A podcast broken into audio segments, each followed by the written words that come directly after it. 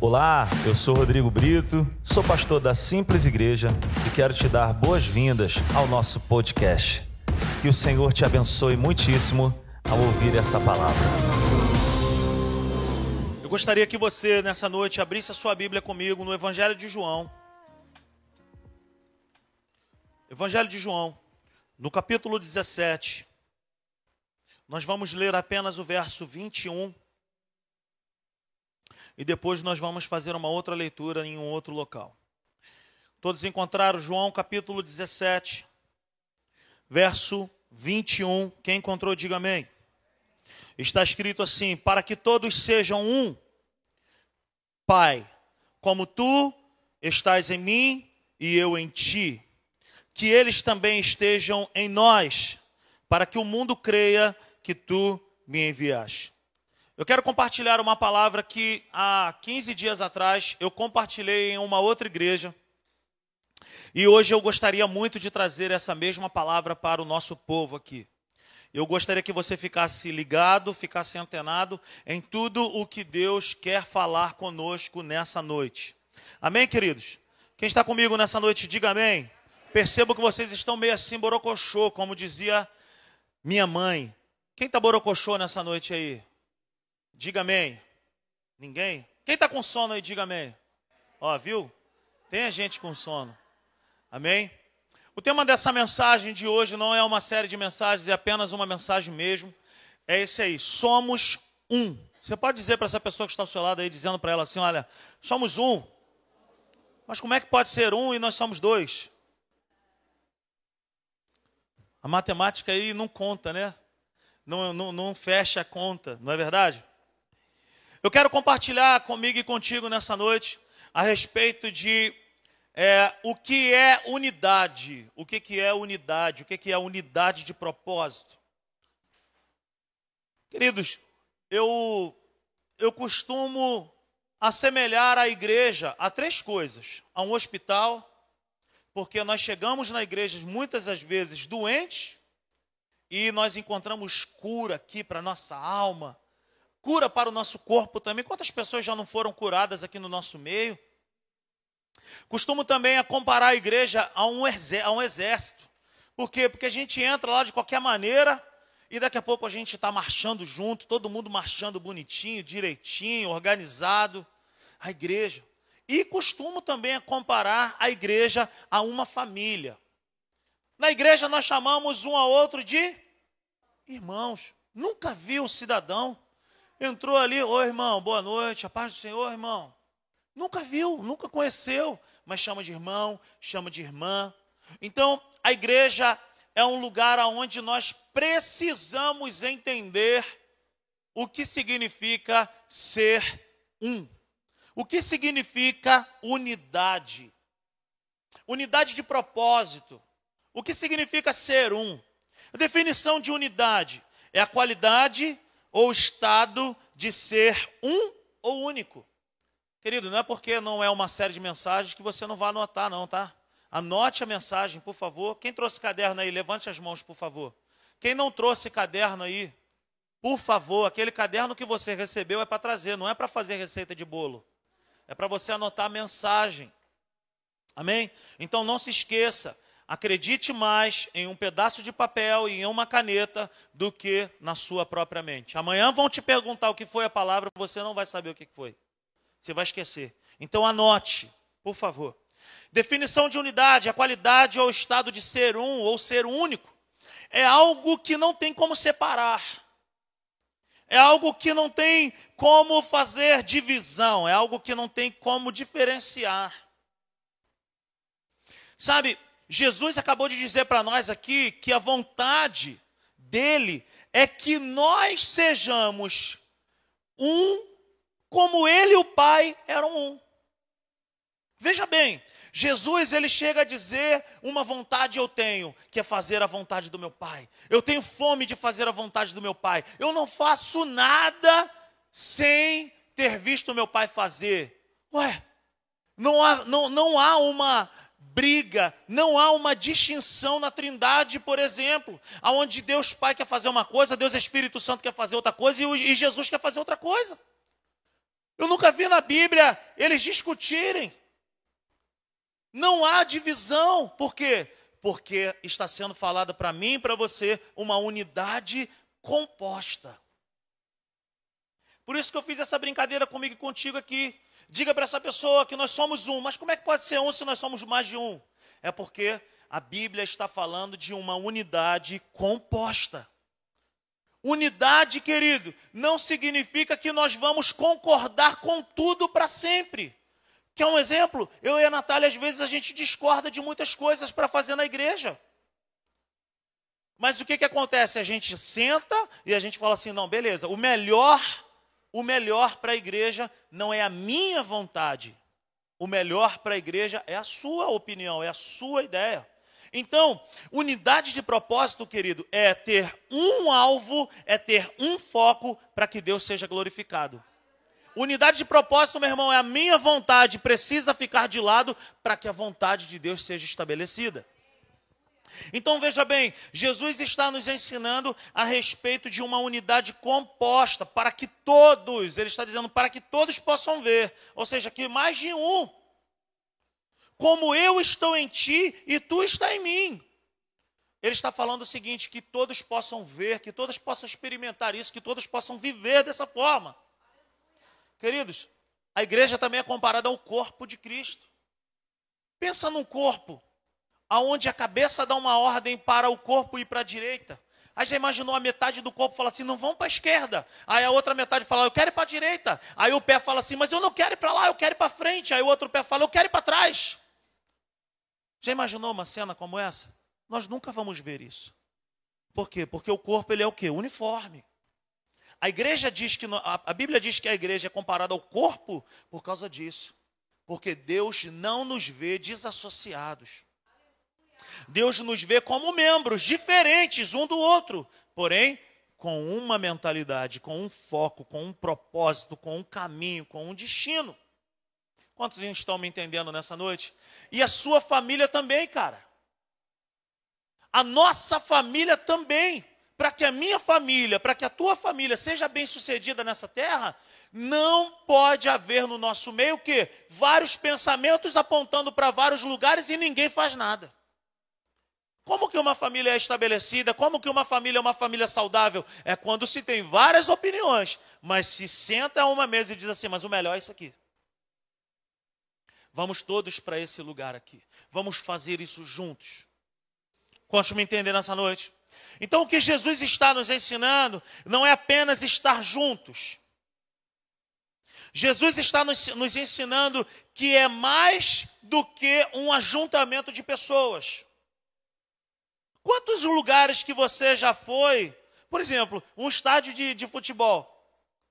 Eu já fui a um estádio de futebol, aonde está lotado, por exemplo, um jogo do meu time ali, Vasco, eu sou Vasco, todo mundo sabe disso, não precisa me zoar. Mas eu vou no jogo do Vasco, por exemplo, tô lá, o Maracanã lotado, São Januário lotado, tô lá, beleza. Começa o jogo, todo mundo, é, vamos ganhar, Vasco! 1 a 0 pros caras. Vamos ganhar, Vasco! 2 a 0 Vamos ganhar, Vasco. Meu irmão, daqui a pouco todo mundo que estava junto já começa a falar assim: meu irmão, tem que xingar Fulano. Ah, não, mas Fulano está jogando bem. Quantos jogos que eu já não fui? Que era um ajuntamento de pessoas, mas daqui a pouco o negócio começou a desgringolar, começou a perder, e quando foi ver, briga. Por quê? Porque nem tudo aquilo que está ajuntado significa ser um. Ô, oh, pega isso aí. Não é porque a família é grande que a família é boa, não é porque a igreja é grande porque a igreja é boa. Tem que haver unidade de propósito. Não é ajuntamento de gente. Eu não estou preocupado, queridos. É lógico que eu sonho que a, a, igreja cresça, mas eu não quero que a igreja seja um monstrão, grandão, todo quebrado, desassociado, cada um para o lado. Tudo aquilo que cresce sem organização é doente, cara. Sabe o que, que cresce rápido? Furunco. É, cresce rápido, mas está doente. Então pega isso que eu quero te falar nessa noite. O que Jesus está falando para mim para você não é um ajuntamento de pessoas, é uma unidade de propósito. A igreja crescer é natural, porque tem que ter saúde. Se tem saúde, cresce. Nenhum pai, meu irmão, ou uma mãe faz um filho, o filho nasce e ele vai ficar ali dia após dia com a fita medindo ali. Cresceu hoje? Será que cresceu? Ele não faz isso. Por quê? Porque ele sabe que a criança foi colocada ali para crescer.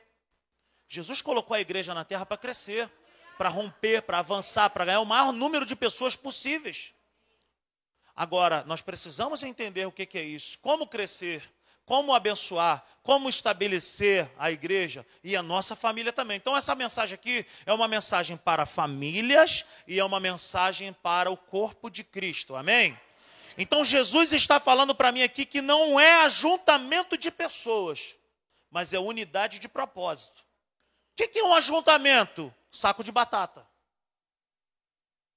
Um saco de batata cheio de batata é um ajuntamento. De quê? De batatas. Mas se você der um rasgo no saco de batata, o que, que vai acontecer? Meu irmão, as batatas vão cair, vão se esparramar, vai uma para cada lado, vai ficar tudo solto. Por quê? Porque é só um ajuntamento. O que, que é unidade? É o purê de batata. Veja bem, um saco de batata tem uma opção de batata. Mas um purê de batata, você não sabe quem é quem que está brilhando ali. Você não diz, ah, isso aqui, aqui, aqui é, o, é a manteiga. Aqui, eu não sei como é que você faz purê. O meu purê é melhor do que o do meu irmão, por exemplo.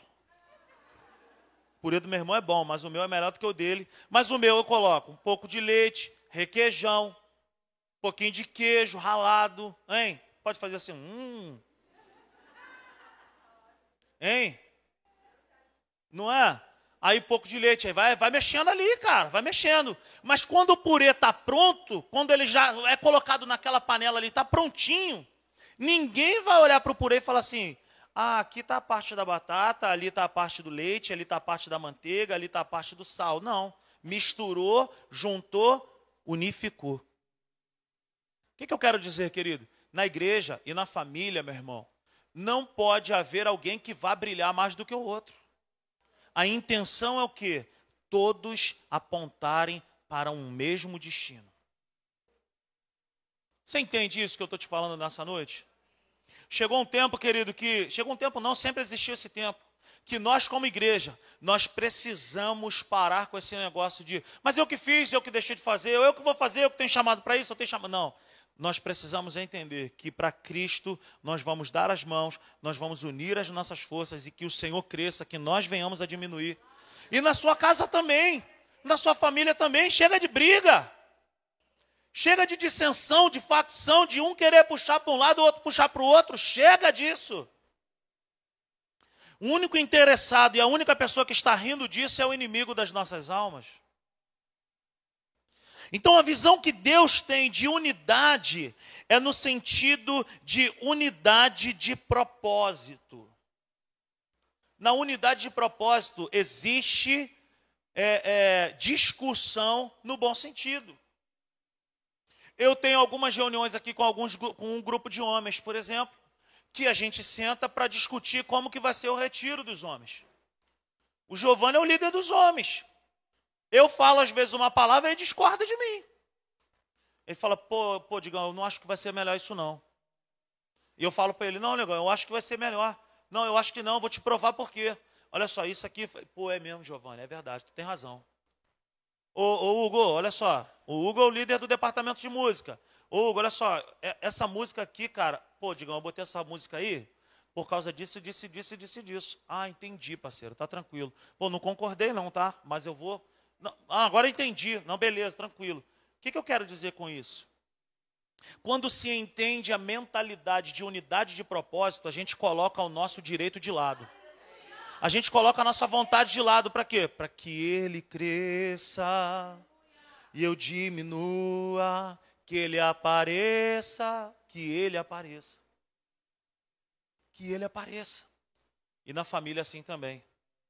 Há muitos anos atrás eu aprendi uma frase que dizia o seguinte: Você prefere vencer uma discussão? Você prefere ter razão ou você prefere ser feliz? Eu prefiro ser feliz. Amém?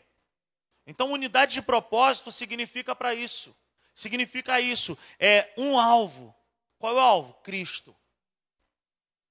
Qual que é o alvo aqui? Que ele cresça. E que a gente venha diminuir. Sabe? Quantos estão me entendendo nessa noite? Então Jesus não agia independente do Pai, porque havia uma unidade de propósito. E o que ele me chama para viver e você viver é isso também. Deus aí tem colocado no meu coração que é tempo de nós clamarmos e orarmos pelas nossas casas. Nós temos feito isso aqui nas nossas reuniões. Domingo fizemos aqui, levantamos um clamor pelas nossas famílias e vamos continuar com isso. Porque, querido, tudo que o diabo mais quer é destruir a nossa casa, é destruir a unidade dentro do nosso lar, é quebrar a nossa família, é quebrar a comunhão no meio do corpo de Cristo também. Sabe, é colocar no nosso coração, não, mas eu que, que eu tenho direito, eu isso, eu aquilo. Eu nada, gente. Eu nada, ele. Não é somente junto, mas é junto e misturado e sem fim.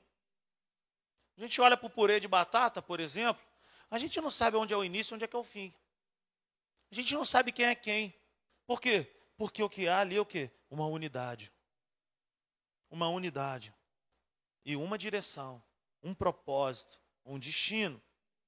Aleluia. Agora sim, abra sua Bíblia comigo. No livro de Neemias. Aleluia. Quantos estão entendendo essa mensagem nessa noite? Neemias, no capítulo 4, nós vamos fazer uma leitura extensiva. Neemias, no capítulo 4, deixa sua Bíblia aberta aí. Eu quero pontuar algumas coisas aqui com você. Todos aqui já ouviram falar de Neemias, sim ou não? Você conhece algum Neemias aí que jogou bola contigo, serviu contigo, trabalha contigo? O nome desse teu amigo Neemias é por causa desse Neemias. Neemias foi um grande homem de Deus. Ele era copeiro de um rei. E a função de um copeiro era uma das funções mais perigosas que, se, que existiam. O copeiro, por exemplo, ele era responsável de beber e de comer primeiro que o rei. Aí você pode dizer assim: pô, que benção. Beber é comer, beber é a bebida do rei e comer a comida do rei, maravilha. É porque naquela época os copeiros existiam também para quê? Se a comida ou a bebida do rei estivesse envenenada, o copeiro morria primeiro e o rei ia falar: "Ah, estava envenenada". Então essa era uma das funções do copeiro. Neemias era um, do, era um copeiro do rei. Mas chega uma notícia para ele que ele fica sabendo e ele fica entristecido demais. Falaram para ele que o lugar que ele, onde ele nasceu, aonde ele foi criado, falaram para ele que estava tudo em ruína, tudo destruído. Então pensa comigo, Neemias era um copeiro. Neemias não tinha nada a ver com construção civil. Neemias era alguém que trabalhava no palácio.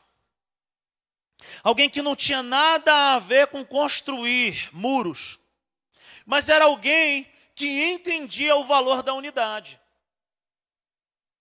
Por exemplo, Neemias não poderia ficar lá no palácio do rei, que estava tudo bom para ele também. Lá ele tinha uma vida tranquila.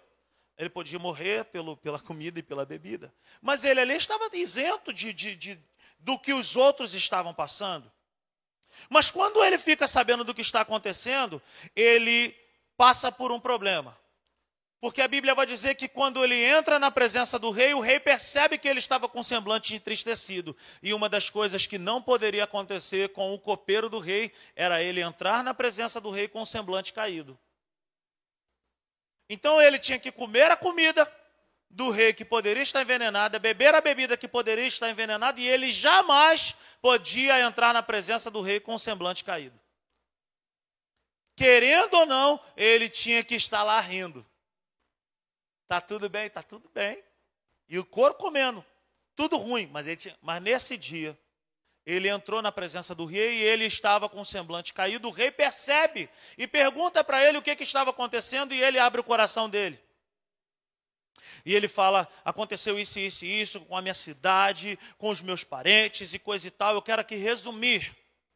E ele pede para o rei para que ele possa se ter uma licença para ele poder construir aquilo que estava destruído. Neemias era copeiro, Neemias não era pedreiro. Veja bem, mas Neemias tinha algo no coração dele: senso de unidade. Quando se tem senso de unidade no coração, nós abrimos mão daquilo que nós sabemos fazer para fazer aquilo que o reino de Deus precisa. Ei, pega essa aí. Eu nunca fui pintor, eu nunca fui pedreiro. Quantos aqui trabalharam nessa obra aqui, por exemplo? Nós não éramos profissionais também da construção civil, mas fizemos. Por quê? Porque nós pegamos aquilo que sabíamos fazer, colocamos de lado por um tempo para fazer aquilo que nós não sabíamos fazer, porque nós tínhamos um destino. Nós tínhamos um propósito no coração: construir, fazer algo para o reino de Deus. Veja bem, se eu e você quisermos que as nossas famílias sejam abençoadas e que a nossa igreja seja uma igreja saudável, nós vamos precisar ter essa consciência de fazer muitas coisas que nós não sabemos fazer. Por quê? Porque nós vamos colocar no coração o seguinte: cara, eu quero que o reino de Deus avance. Eu não vou, eu não vou ficar preocupado só com o meu angu. Como diz aquele ditado? Farinha pouco, farinha. Só a galera aí da década de, de, né, de Guaraná de rolha que sabe desse aí. A rapaziada mais nova nem sabe dessa. Então, pensa bem comigo. Neemias, que não tinha nada a ver com a história, ele vai lá e assume essa responsabilidade. Dizendo o seguinte: eu vou fazer, porque eu tenho isso no meu coração.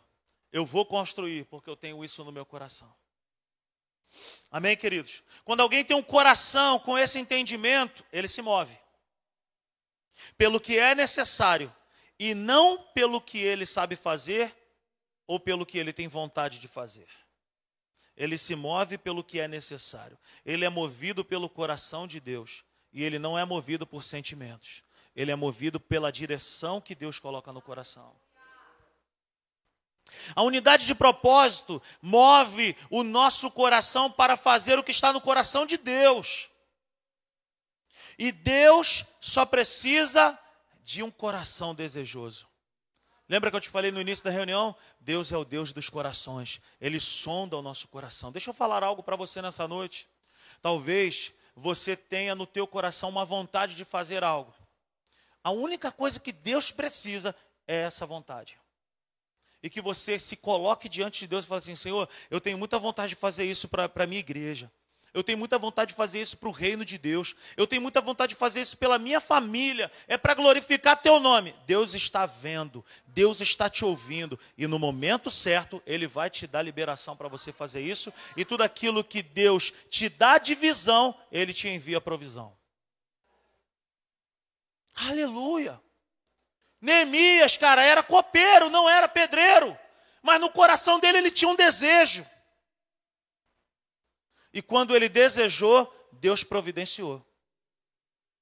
Ele não foi sozinho, não faltou material, não faltou autorização para ele passar pelos locais que ele precisava, porque quando Deus nos dá uma visão, Deus dá junto a provisão. Aleluia! Qual é a visão que você tem para a sua igreja? Qual é a visão que você tem para a sua casa, para a sua família? Se é algo que glorifica o nome de Deus, se prepare, porque Deus está te dando a visão e Deus vai te dar a provisão para isso. Vai glorificar a Deus, querido? Se prepare. Aleluia! Deus está nos chamando para reconstruir muros na igreja e na nossa, na nossa casa. Que muros são esses, Rodrigo? Muros de relacionamentos. Que muros são esses? Muros dos relacionamentos. E nessa noite eu quero compartilhar com você aqui três tipos de muros que Deus quer que eu e você venhamos a reconstruir dentro da nossa igreja e dentro da nossa casa. Primeiro muro, construa muros profundos.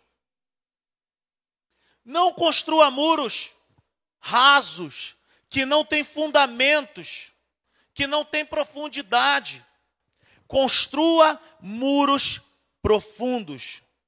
Quais são os fundamentos para esse muro profundo permanecer de pé? O amor. O amor precisa ser o fundamento desse muro profundo. Que amor é esse, Rodrigo? É aquela borboleta na minha barriga que, que. Não. Amor não são borboletas na nossa barriga. Amor não, não é vontade. Ah, hoje eu estou com vontade de amar. Hoje eu não estou. Amor é uma decisão diária de amar a mesma pessoa, por exemplo. Meu irmão, no dia que eu fui pregar essa mensagem numa outra igreja, um casal foi me receber. E se eu não me engano, o casal tinha 59 anos de casado. Sabe o que eu aprendi com aquele casal? Que todo dia eles decidiram se amar. Eles concordam com tudo que o outro fala, que faz. Querido, eu tenho, fiz 17 anos de casado aí no mês passado. São 17 anos que eu e a Natália não concordamos com a temperatura do ar-condicionado. Desde a primeira noite, juntos, a Natália reclama, está muito frio. Eu falo, estou com calor. Você me entende? Agora você já imaginou separar porque separou por quê? Vou lá na pastora Severina, pastora. Eu estou me divorciando, pastora. O que que houve, Rodrigo? Não aguento mais, cara. O que que houve, meu filho? Fala, meu filho. O ar condicionado. Você imaginou uma coisa dessa? Queridos, são 17 anos de casado que eu gosto de ar-condicionado gelado e ela gosta de mais quente. A gente concorda com tudo. Não, existem algumas situações que a Natália fala assim, ó, cara, a Natália é a pessoa que mais me afia.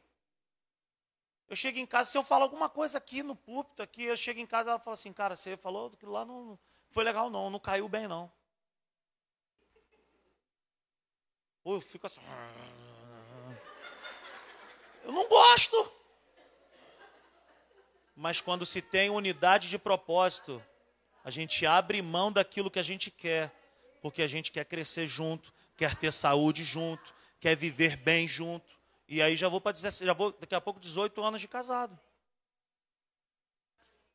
Eu já fiz casamento que em seis meses acabou. Tem noção disso? Fiz um casamento seis meses depois divorciou. Por que que divorcia?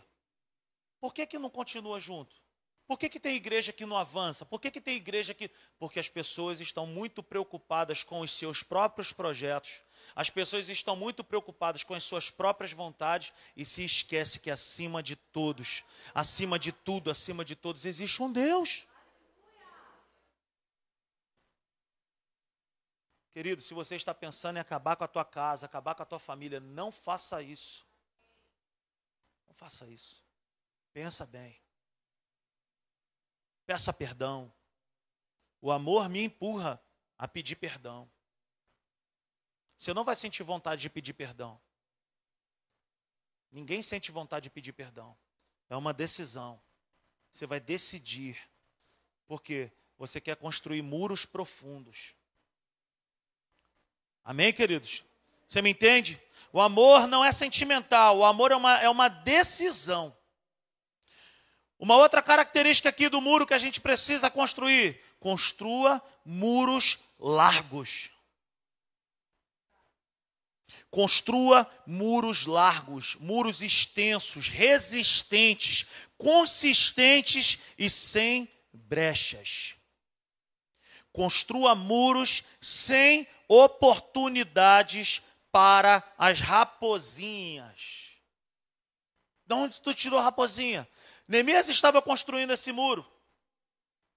Os inimigos do povo de Deus, eh, do povo de Deus falaram assim: deixa eles continuarem. Daqui a pouco esse muro não vai resistir, não. Até mesmo uma raposinha pode derrubar esse muro. Por que, que eles falaram esse termo raposinha? Porque raposinha, querido, uma raposa, ela tem aparência de um animal doméstico. A raposa tem um, uma aparência de um animal bonitinho, que não, causa, que não causa mal algum. Mas deixa uma raposa entrar na tua dispensa de comida para tu ver o que, que ela vai fazer. E ele não falou raposona, ele falou raposinha. Porque raposa aponta para algo doméstico e raposinha aponta para algo pequenino que passa por pequenas brechas, mas que quando entra faz um grande estrago. O que que nós aprendemos aqui para nós fazermos muros que não tenham brechas, que não dê possibilidades para o nosso inimigo entrar? São muros firmes, sem brechas, e isso aponta, sabe para quê? Para que nós venhamos a cuidar dos nossos pensamentos. Pequenos pensamentos do inferno causam grandes destruições numa família e em uma igreja. Cuidado com os teus pensamentos. Cuidado com que tipo de pensamento você tem tido do teu esposo. Cuidado com que tipo de pensamento você tem tido da tua esposa. Cuidado com que tipo de pensamento você tem tido dos teus irmãos na igreja. Cuidado. Vai lá e resolve. Fecha as brechas. Aí, fulano, deixa eu te falar uma coisa. E aqui na igreja, eu e a Natália, a gente age assim. Alguém chega para mim, para a Natália, fala só, fulana, fulana, peraí. Fala, fulana falou o quê?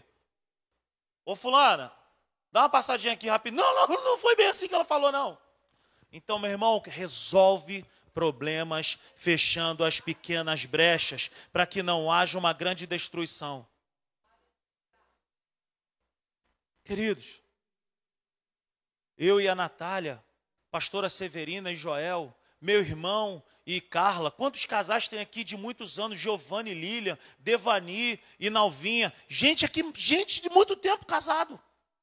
Queridos, quantas são as vezes que a gente tem que olhar no olho um do outro? Eurílio e Rafa, chegar assim e falar assim: Eu não gostei disso que você fez. Pô, não, não gostei. Não é assim. Agora, uma coisa que não pode faltar é respeito, é jeito, é tato, é amor. Sabe o que eu falo aqui na igreja? Eu e você podemos falar tudo o que nós quisermos para uma pessoa, com jeito, no tempo certo, no local certo, da maneira certa.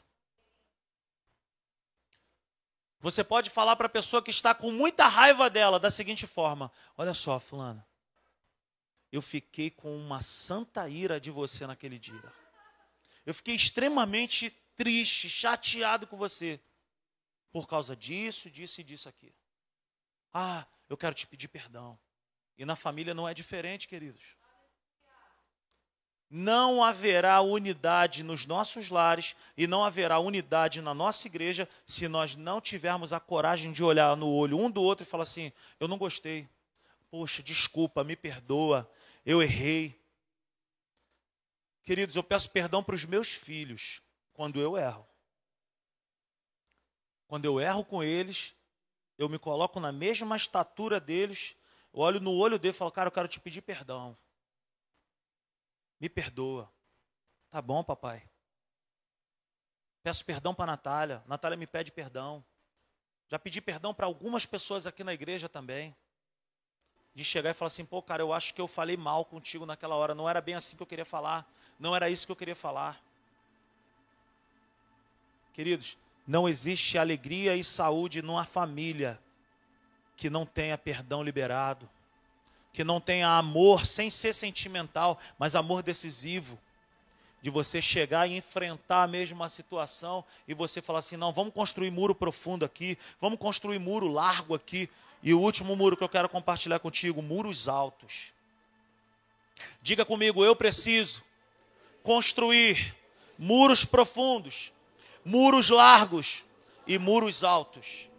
Aleluia que, que um muro alto vai possibilitar para minha casa, para minha igreja? Eu vou proibir a visão do inimigo.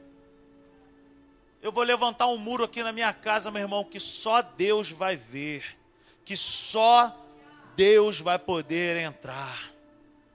Eu não vou dar oportunidade para o inimigo destruir os meus relacionamentos na minha casa, na minha igreja, como que nós construímos esse muro, gente? Com oração. Oração é o material dessa obra. Fica de pé nessa noite. Aleluia. Chegou um tempo, queridos, que nós estamos sendo bombardeados. As nossas famílias estão sendo saqueadas pelo inferno através da mídia, através de uma porção de mensagens subliminar. E nós precisamos, como igreja, nos posicionarmos para construir muros profundos, muros que não vão balançar, muros que não vão trepidar, muros largos, muros que vão abraçar a nossa igreja, a nossa casa, e muros altos que vão proibir a visão do inimigo. Como fazer esses muros? Com oração, com intercessão e com a autoridade do nome de Jesus. Quantos entenderam essa mensagem nessa noite? Levante tuas mãos aí. Aleluia. Aleluia. Aleluia. Louvado seja Deus. Pai, nós te damos graça, Senhor, nessa noite. Te louvamos, Senhor, nessa noite, porque o Senhor tem cuidado de nós. E hoje, Pai, o Senhor ministrou uma palavra aqui no nosso coração. E nós queremos declarar agora, Senhor, na autoridade desse nome. Se você está com a sua família aí agora, abrace a sua esposa aí. Vem aqui, irmão. Dê as mãos aí para essa pessoa que está contigo. Se for sua namorada, pode. Se for tua noiva, pode. Se é teu irmão, pode também. Gostou, né, mano? Te deu uma moral, né, mano? Então abrace aí a sua família. E comece agora aí a declarar, Senhor, eu declaro muros altos, muros profundos e muros largos sobre os meus relacionamentos, com a minha família. Ó Pai, em nome de Jesus, nós queremos, como igreja nessa noite, repreender em nome de Jesus todo espírito que tem se aproveitado das brechas, que tem se aproveitado dos muros caídos. Nessa noite nós declaramos agora sobre as nossas casas todo mal caia por terra, toda mentira do inferno agora seja repreendida em nome de Jesus. Nós repreendemos agora como igreja toda frieza nos relacionamentos. Declaramos agora em nome de Jesus em nome de Jesus, espírito de adultério, espírito do divórcio, espírito de facção, de divisão, de contenda, de briga, sai do nosso meio, nas nossas casas, na nossa igreja. Nós declaramos em cada departamento da simples igreja unidade de propósito. Declaramos em cada segmento da nossa igreja, em nome de Jesus, que todo espírito de inimizade, todo espírito de divisão caia por terra agora que nas famílias da simples igreja, que haja unidade de propósito. Ó Deus, em nome de Jesus, na autoridade desse nome, nós mandamos embora agora, sai dos nossos lares, sai do relacionamento dos nossos casamentos com nossos filhos também.